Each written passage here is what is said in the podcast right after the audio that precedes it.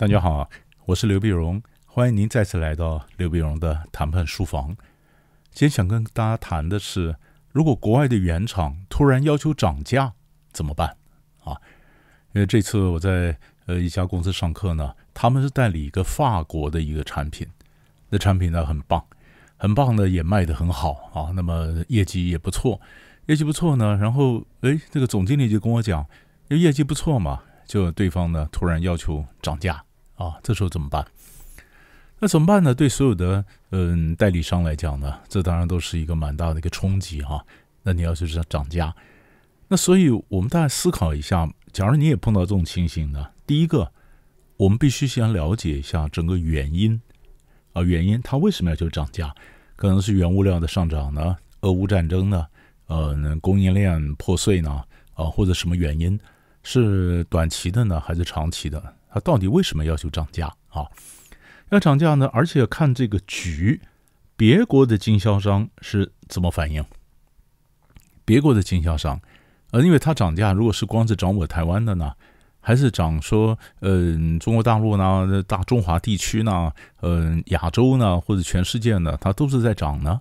那别地方的经销商，他们大概是怎么反应啊？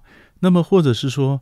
我有没有竞争对手想取代我的位置？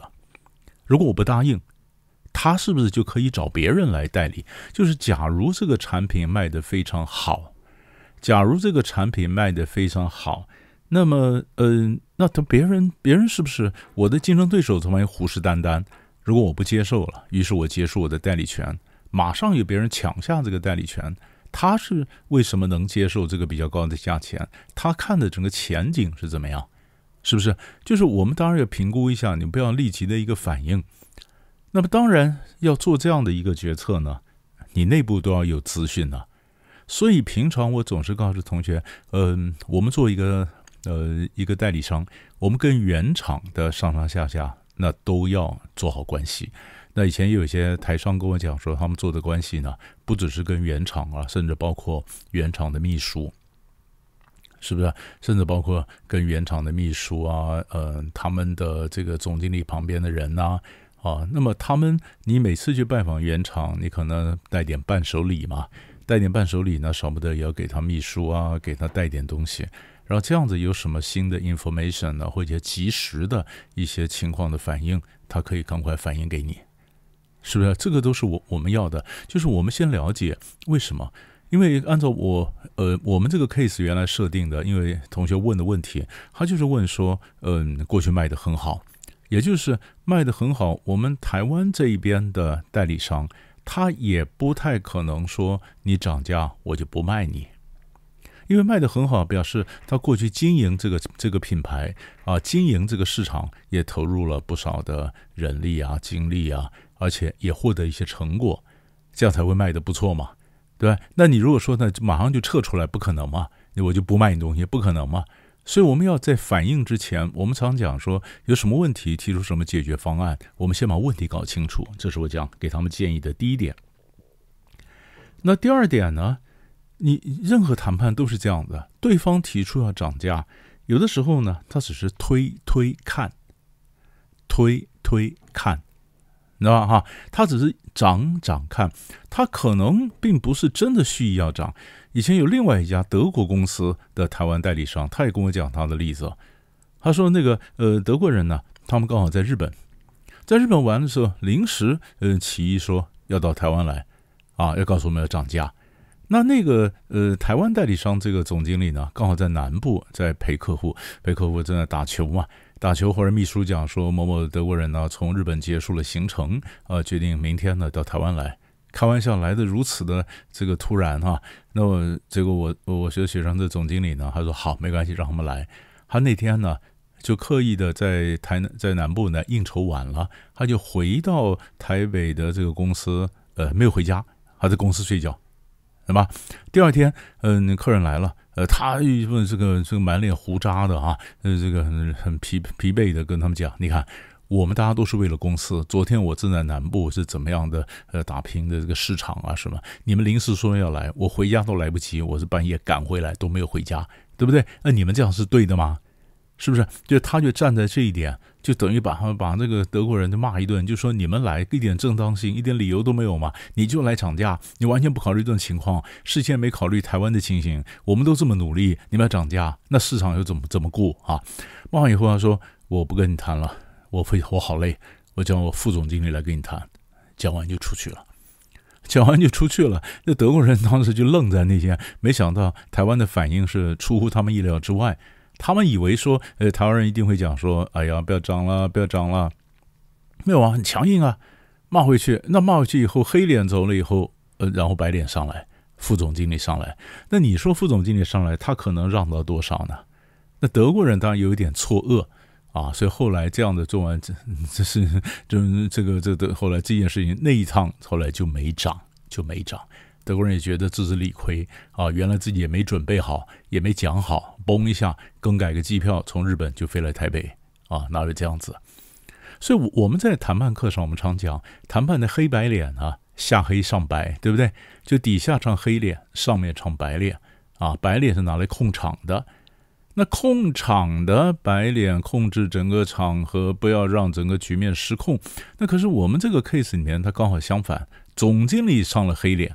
然后唱了，嗯，将破未破这个局就出去了，让副总经理来接着唱，啊，这是把我们教的就反过来用，啊，就那次很成功，啊，所以我常讲说，我教你一些战术的基本原则，但是呢，你不见得要照我教你的都用，因为在不同的情境之下，你可能把我教你的反过来用，啊，那我这个德国这个呃公司台北台湾代理商的总经理的学生就谈得非常好。啊，非常好，所以这是第二个。我跟你讲说，对方要涨价，只是推推看。然后第三呢，我们还要再看整个局。如果没有我们这个代理商，那他们内部什么会不会受到什么影响？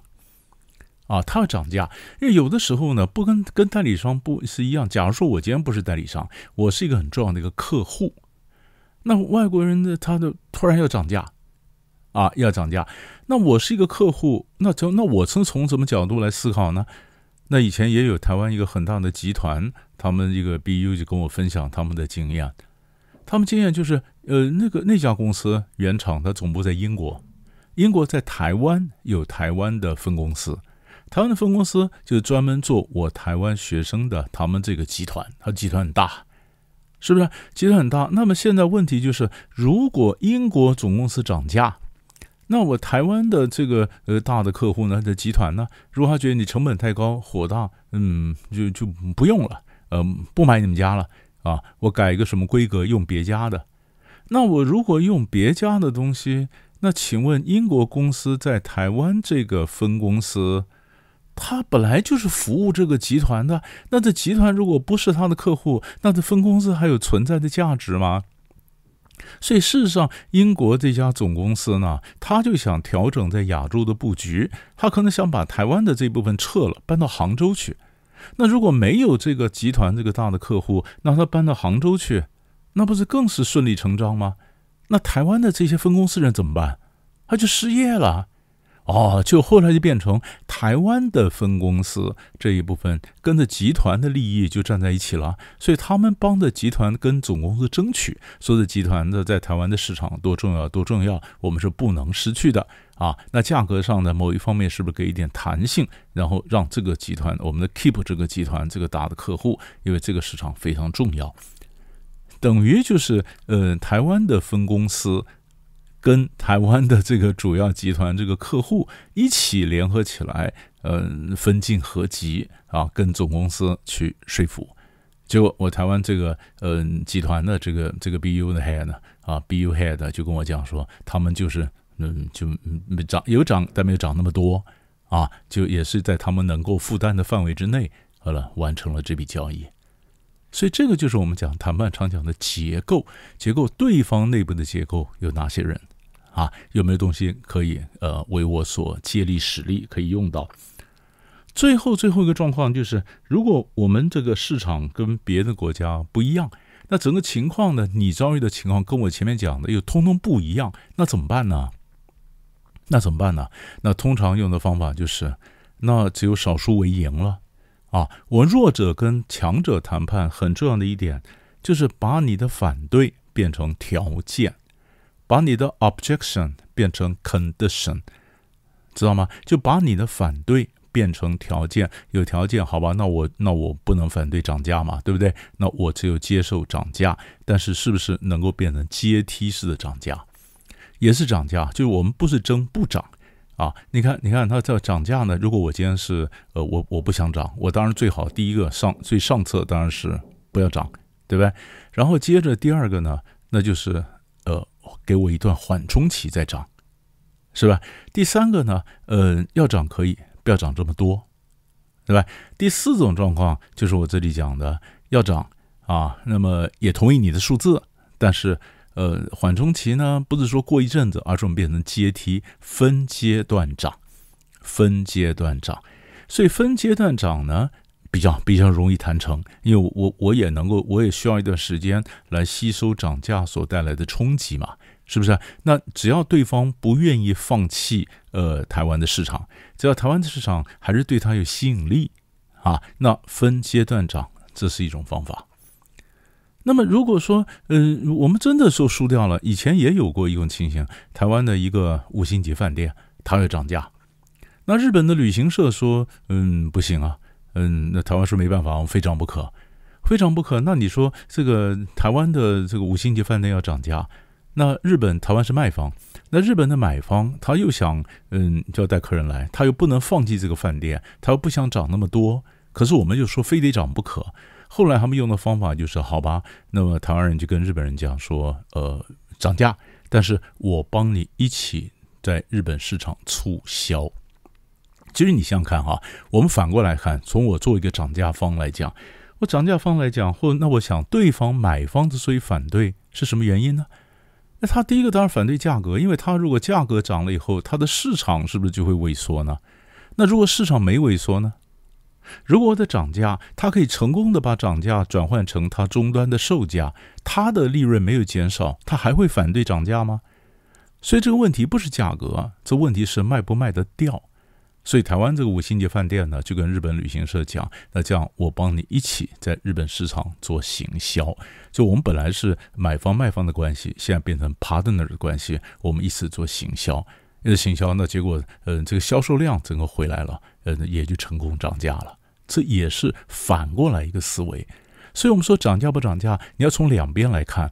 一边我是刚刚我前面绝大部分都是从买方角度来看，那最后呢，我带了一点从卖方角度来看。